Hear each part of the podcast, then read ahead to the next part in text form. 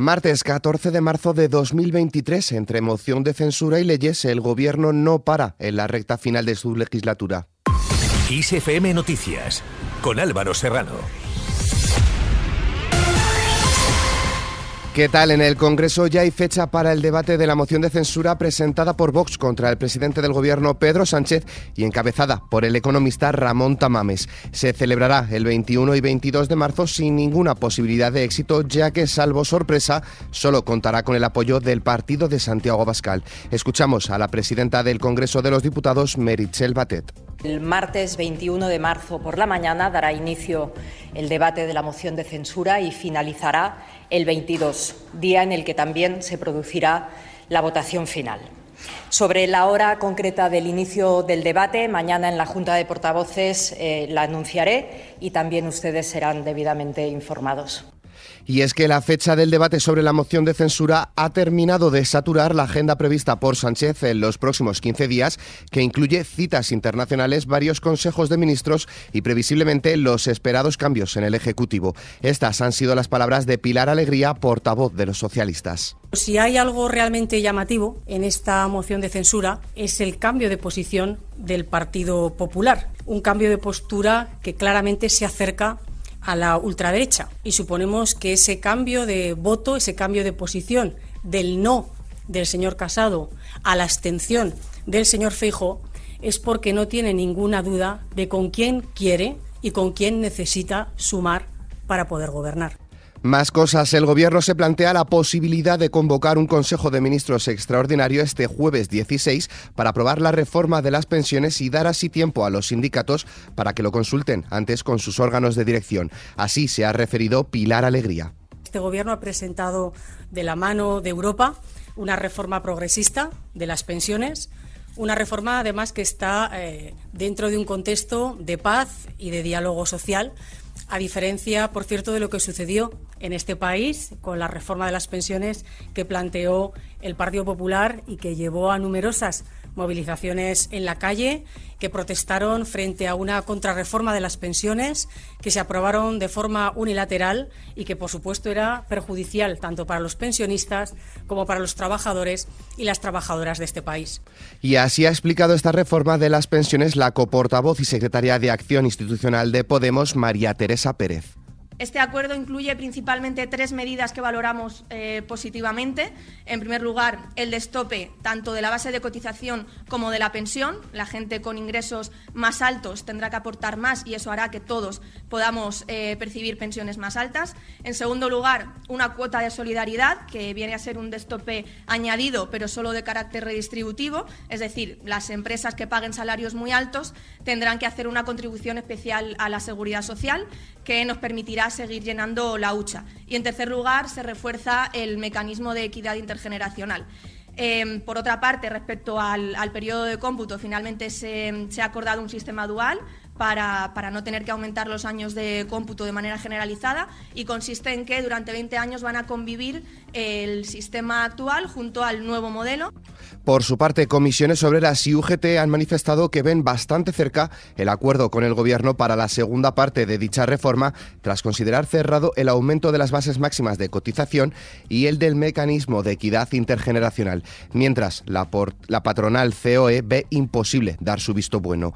Por otro lado, el líder del Partido Popular, Alberto Núñez Feijóo, ha advertido de que la pseudo reforma de las pensiones es solo un parche que está lleno de lagunas para ir tirando, dice, hasta 2025 y finalizar la legislatura. Feijó también se ha mostrado dispuesto a hacer todo lo posible y más para evitar cuatro años más del desgobierno que ejemplifica el Ejecutivo de Pedro Sánchez y por ello ha asegurado estar decidido a unir mayorías suficientes. Nosotros no vamos a ofrecerle una, una victoria parlamentaria porque estamos trabajando en derrotarle en las urnas.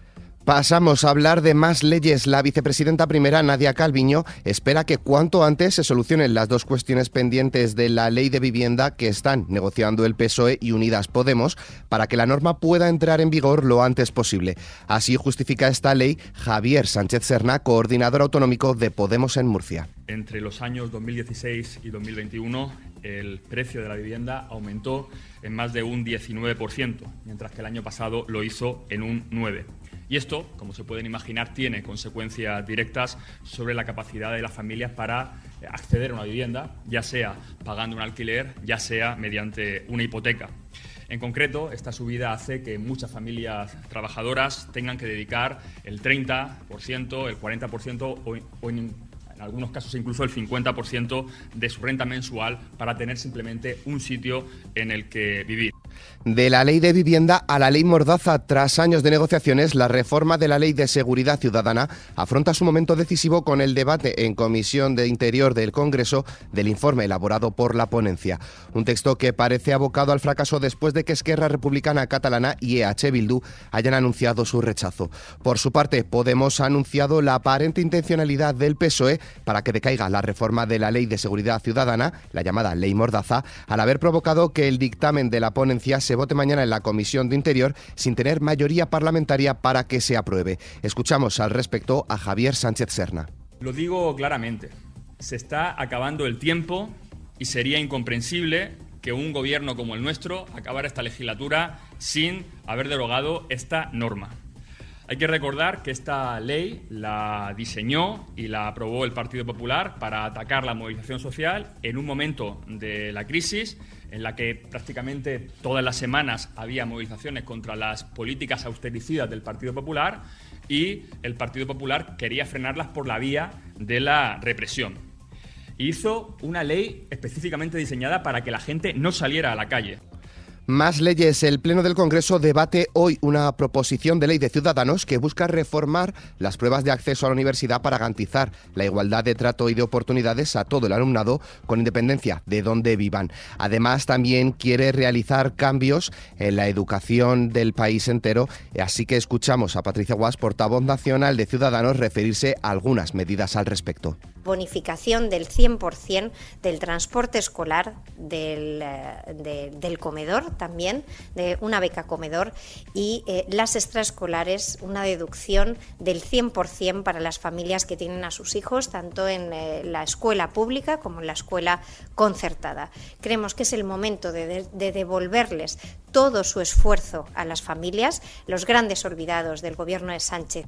Cambiamos de tercio. Mandos de la Guardia Civil que declararon como testigos ante el Servicio de Asuntos Internos de la Benemérita aseguran que no habían reclamado las obras que ahora se investigan en un juzgado madrileño por presuntas irregularidades en su adjudicación al considerar que los trabajos de pintura encargados no estaban entre las prioridades. Según apuntan, las reformas se llevaron a cabo tras una llamada del teniente general Pedro Vázquez Jaraba o de su equipo de la Subdirección General de Apoyo del Instituto Armado.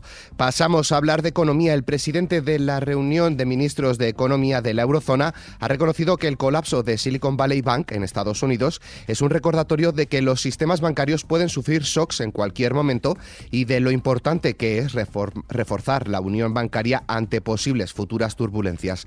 Por su parte, la Casa Blanca ha defendido que la situación actual con la caída de los bancos Silicon Valley Bank y el Signature Bank es muy diferente a la que se vivió en 2008 con una crisis financiera que tuvo su origen en el colapso de la burbuja inmobiliaria del país. Escuchamos al presidente de Estados Unidos, Joe Biden. Lo que quiero que quede claro es que los estadounidenses tienen que estar seguros, confiar en la seguridad del sistema bancario y financiero.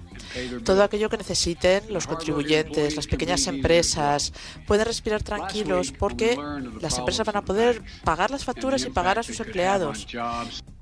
Hablamos ahora de inflación. El Instituto Nacional de Estadística publica el índice de precios de consumo de febrero. El dato se conoce tras adelantar que la inflación repuntó dos décimas el mes pasado al 6,1% interanual por la subida de la electricidad y de los alimentos. Y en cuanto al bolsillo, el precio de la luz subirá hoy martes un 67% hasta los 61,5 euros el megavatio hora, aunque se mantendrá por debajo de la barrera de los 100 euros por séptimo día consecutivo, de acuerdo con los resultados de la subasta celebrada en el mercado mayorista.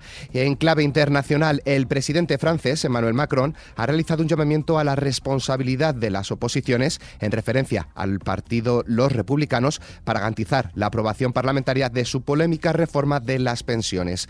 Por otro lado, el ministro de Economía de Serbia, Radebasta, ha abogado porque su país se asume a las sanciones occidentales impuestas a Rusia por su invasión de Ucrania, convirtiéndose en el primer miembro del Ejecutivo que se pronuncia a favor de estas medidas punitivas.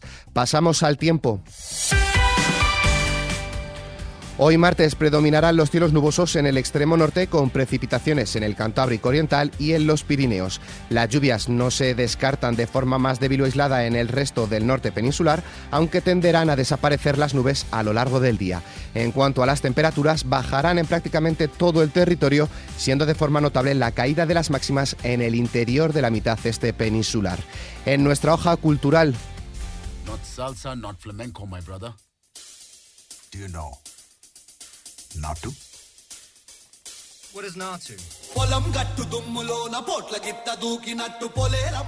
Ni Rihanna ni Lady Gaga este año la ganadora del Oscar a Mejor Canción Original ha sido Natu Natu de la película RRR, una canción india en idioma telegu. Y es que las baladas de la americana y la de Barbados no han podido competir con el ritmo y la alegría que desprende la canción premiada por la Academia, la cual se ha hecho viral en redes sociales haciendo de su baile todo un challenge. Con esta noticia, la cual podéis ampliar en nuestra web xfm.es, nos despedimos, pero la información continúa puntual en los boletines de XFM y, como siempre, ampliada aquí en nuestro podcast XFM Noticias. Con Susana León en la realización, un saludo de Álvaro Serrano, que tengáis muy buen día.